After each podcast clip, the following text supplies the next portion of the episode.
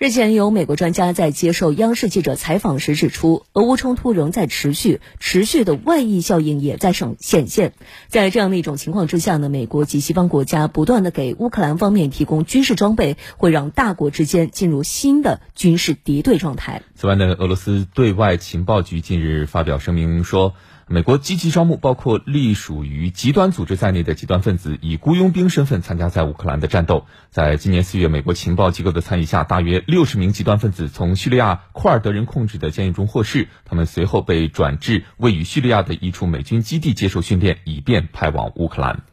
当地时间的二十五号，欧盟公布的统计数据显示，目前呢，欧盟各成员国冻结的俄罗斯央行资产总额约为两百三十亿欧元。美国方面冻结的俄罗斯央行资产高达一千亿欧元。对于这样的一些俄罗斯资产，应该如何处理？欧盟领导人此前曾表示，有意没收被冻结的俄罗斯央行资产，转用于乌克兰的战后重建。除了俄罗斯央行资产。目前，欧盟各成员国还冻结和扣押了俄罗斯与白俄罗斯两国富商资产，总额达九十八点九亿欧元，另有一千九百六十亿欧元资产被禁止转账。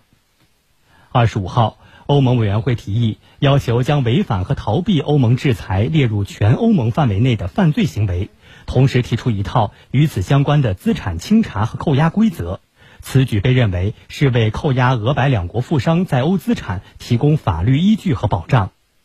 同一天，俄罗斯外交部发言人扎哈罗娃表示，任何未经所有者同意动用俄罗斯国家及其公民资产的行为，将被俄罗斯视为非法且具有敌对性质的攻击行为。俄罗斯有权采取适当的报复措施。欧盟对俄罗斯不断施压，然而欧盟内部并非铁板一块。根据计划。欧盟将于本月三十号至三十一号举行特别峰会。路透社二十五号报道称，这次峰会的声明草案已经写明将坚定反对俄罗斯在乌克兰的军事行动。而此前，意大利政府曾于二十号表示，应该修改草案文本，在其中加入和平谈判的内容，并将立即停火作为欧盟的首要目标之一。意大利的提议也得到了匈牙利和塞浦路斯的支持。这两个国家都非常反对欧盟对俄新一轮制裁，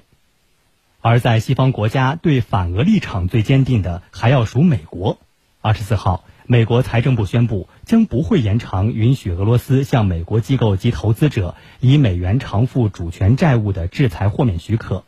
许多媒体都认为，这可能将俄罗斯推向历史性债务违约的边缘。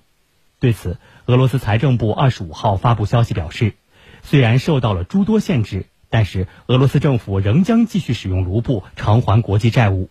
俄罗斯国家杜马主席沃洛金表示，美国企图通过这种方式为俄罗斯制造麻烦，但俄罗斯将以卢布进行外债清偿。沃洛金说，目前卢布明显走强，俄方已经有使用卢布进行结算的经验。